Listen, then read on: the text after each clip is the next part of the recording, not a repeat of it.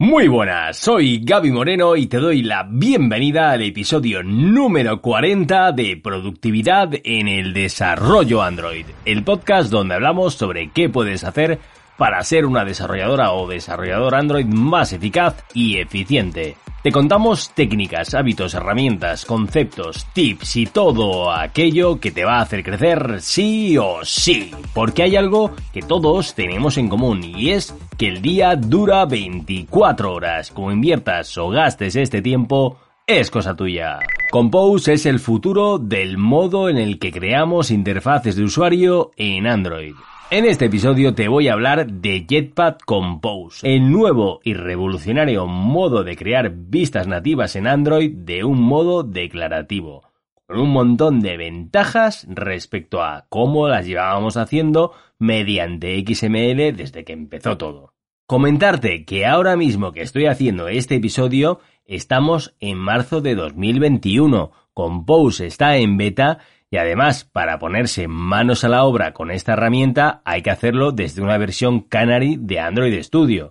Es probable que aún haya cambios antes de que lance la versión estable. Por supuesto, faltan cosas por sacar y para crear custom views esto está aún en una fase bastante prematura. Pero yo iría como mínimo echándole un ojo. Un poco off topic, el otro día, precisamente a raíz de Compose, decidí empezar a usar Android Studio en una versión Canary en algunos de mis side projects, ya que de este modo vas un poco viendo lo que va a ir pasando antes de que si solo utilizas la versión estable. Normalmente, en los proyectos en los que trabajamos por cuenta ajena, se suelen usar las versiones estables de Android y bueno, esto es un modo bastante más seguro y cómodo de ir viendo estas nuevas funcionalidades. Dicho esto, comentarte que Compose es un kit de herramientas en el que el paradigma que se emplea cambia del histórico modo de hacerlo, es decir, de un modo imperativo a un modo declarativo. Por explicártelo resumidamente, en lugar de que cada vez que cambia el estado se vayan actualizando los componentes visuales siguiendo la típica jerarquía en forma de árbol en los XML, lo que hacemos es que cada vez que cambia el estado, actualizamos cada parte de la UI por separado. Esto nos ayuda un montón para construir apps más robustas y evitar errores debidos a inconsistencias. Una de las características que más molan de Compose es que para usarlo escribiremos código en Kotlin, con las consecuentes ventajas que ello implica, reutilización de código, crear UIs más rápido, conocimiento del lenguaje, etc. Además, se puede ir previsualizando en tiempo real conforme vas cambiando el código mediante la anotación preview, acelerando un montón el flujo de desarrollo al no tener que esperar todo el tiempo de compilación para ver un cambio en la UI, que esto en Android se puede alargar más de lo que nos gustaría en proyectos grandes.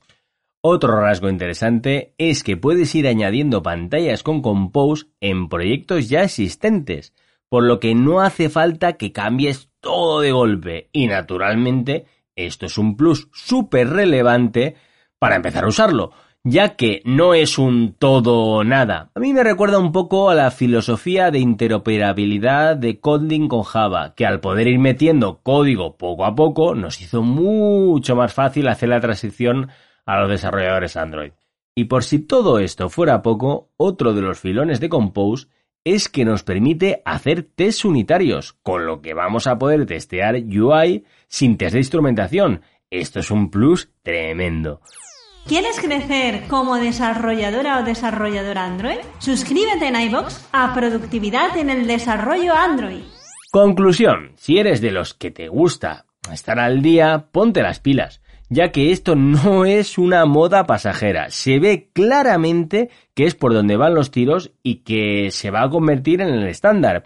De hecho, va de la mano con Swift UI para la gente de iOS. De momento está aún en beta, así que yo iría sin prisa, pero sin pausa, haciendo como mínimo pruebas de concepto, viendo vídeos, code etc. Ya que en breve controlar esto va a ser una skill que va a ser requerida por las empresas del sector. Muchísimas gracias por dejarme acompañarte durante este ratito. Si quieres que lleguemos a más gente, comparte el episodio y habla del podcast a tus contactos. Y para cualquier sugerencia, pregunta o comentario, envíame un mensaje a través de la sección Hablemos de mi web gabimoreno.soy. Nos escuchamos en el próximo episodio de Productividad en el Desarrollo Android. Un abrazote.